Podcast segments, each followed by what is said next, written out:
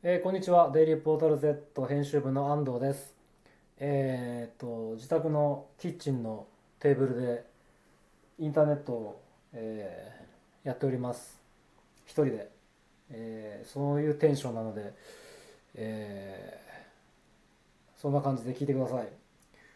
あの、何を話してもいいってことだったので、一応ですね、デイリーポータル Z のサイトの話をしたいなと思ってるんですが、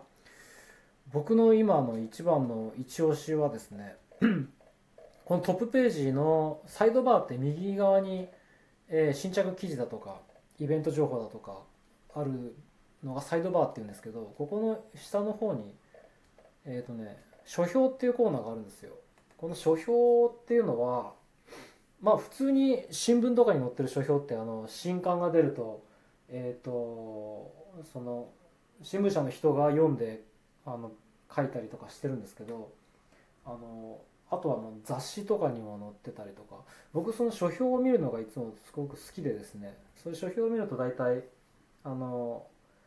面白いかどうかそこで判断して、えー、と買っちゃうんですけど デリーポータル Z もそういうことをしようってことでこの書評っていうコーナーを始めました。であのこれ編集部が実際にこの買ったりとか、えー買って使ったりとか読んだ本とかだったり見た映画なんかをここで紹介してるんですけど、あの別に、あの誰かに頼まれて書いてるわけじゃないので全然広告効果もないというかななのでそういう、あの気を使ったことは書いてないんですね。で実際本当に読んで面白かったものとか本当に使って良かったものとか、あのあのこう使ってすごい不便だったからみんな使ってみたいなそういうちょっとした体験談を元に書いてるので、あのーすごく面白いと思っております。でえっ、とですねなので本以外でも今だと、えー林さんが買ったシャンプーハットだとかこれでかくて、えー大人も入るというシャンプーハットだとかですね。あとは、えー石川さんが買ったハンダ付けをするときに固定する器具だとかですね。藤原君が買った三脚あ一脚だ。カメラ固定する一脚だとかですねボールペンとかそういう全然本と関係ないものもあればもちろん本もたくさん紹介してます。えーとうん。本もあればあとはですねアマゾンにあるあと映画ビデオ、えーそんなのもありますね。今はざっと見てたんですけど、えーこれ最近僕が見た映画も紹介しててえっ、とですね「デビル」って映画を紹介してるんですけどこれは面白かったですよ。あの あのナイト・シャマラン監督ってあのシックスセンスとかやってた人なんですけどその人があのその人自身が監督してるわけじゃなくてなんなんというかホラーというかミステリーを作る新しいこうあの集団をワークショップみたいなのを作ったんです。よ。でそのワークショップの中から出てきた、えー脚本家が作った、えー映画ですね。なのであのすごくシャマランっぽいというかあのちょっといろいろあの謎があってそういうプロットがいくつかあって、えー最後に謎が解けるみたいなあの構成の映画になってます。でまあホラーとはいえそんなに怖くはないあのです。うんあのですねサスペンスの方が強いのかな。サスペンス要素が強くてざっとネタバレにならないように話すとあの5人の人男女がですね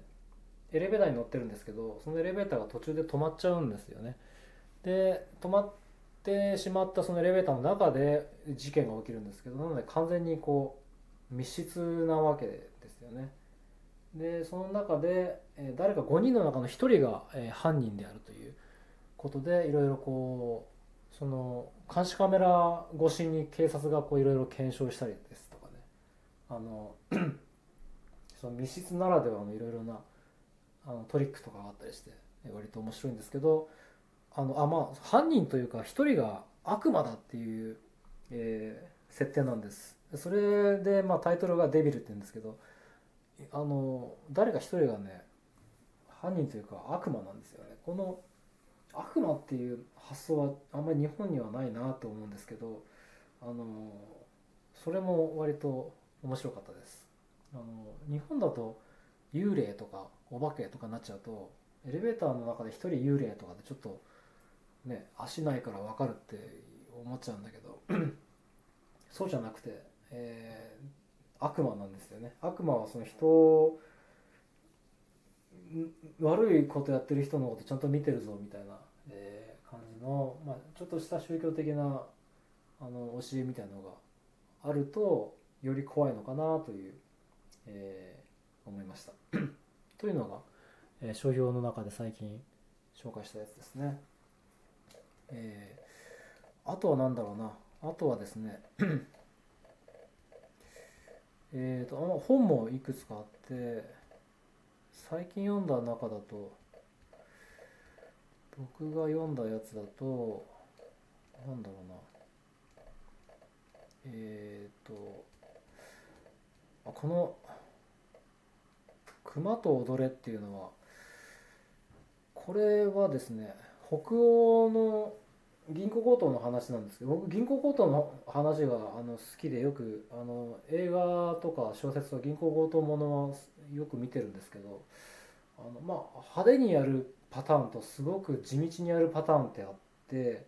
派手にやるっていうのはあれですよね。割とあのなんだろうな代表的なやつだと あのバットマンのあのクリストファー・ノーランのバットマンのえーと、ダークナイトでジョーカーって敵が出てくるんですけどそれが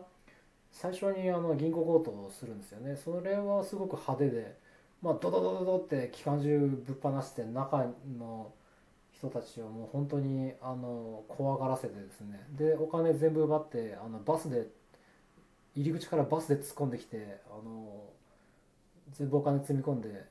あのバスが帰ると銀行と爆発するっていうすごく派手なあのやり方なんですけど、まあ、そういう派手な銀行強盗とすごく地道にやるパターンもあるんですよ。あの 例えばと道の向かい側から穴を掘っていってこうトンネルを地下の金庫までつなげちゃうみたいなそういうすごく地味なやつもあってこの「熊と踊れ」っていうのは割とそのあの2つの要素がどっちも入ってるというすごくあのお得なお話です。でしかもこれってあのここよく詳しく分かんないんだけどじ実話に基づいてるって聞いたんですけどあの、まあ、本当にあった事件をもとに作っててこれのねすごいのはそのあの 犯人がまず武装するところから始まるんですよ。あの銃器を、えーまあ、拳銃だとかそういう爆薬だとかをまずそれを調達するところから始まるんですけどその調達の仕方がすごく大胆というか、まあ、地味に大胆なんですけどあの軍の、えー、武器倉庫を狙うんですね。で武器倉庫を狙う時にすごくあの緻密な計算をして地下からこう、えー、それこそトンネルを掘っていって武器倉庫までつなげてその武器をあの全部運び出しちゃうんですけど。であのものすごいたくさんのもう戦争できるぐらいの重機を運び出してそれを一旦自宅のあの地下ガレージに、えーと、収納しておくんですよね。その収納するなんというかやり方もすごくあのなんか細かくてですね。こうなんか床がウィーンで下がってって下に倉庫があったりとかしてそこにあのいろんなものを、えーと置いておくんですね。でそれを使って銀行強盗するわけですけど銀行強盗自体はすごくもう大胆でこれは。そのまああの武装した、えーと、機関銃とかいっぱい持ってるからもうそれをバンバン使ってあの強盗するんですけどその強盗が1日に何件も何件もするんですよ。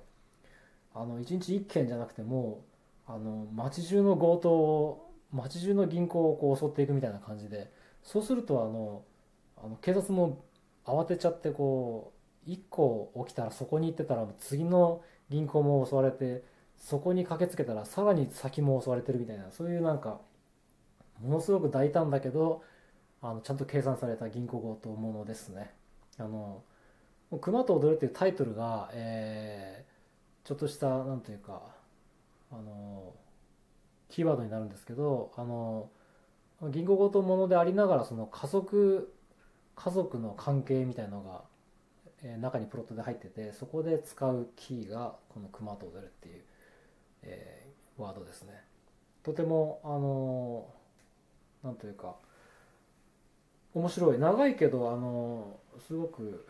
あの無駄がなくて面白い本でした。長いといえばその下に紹介してる、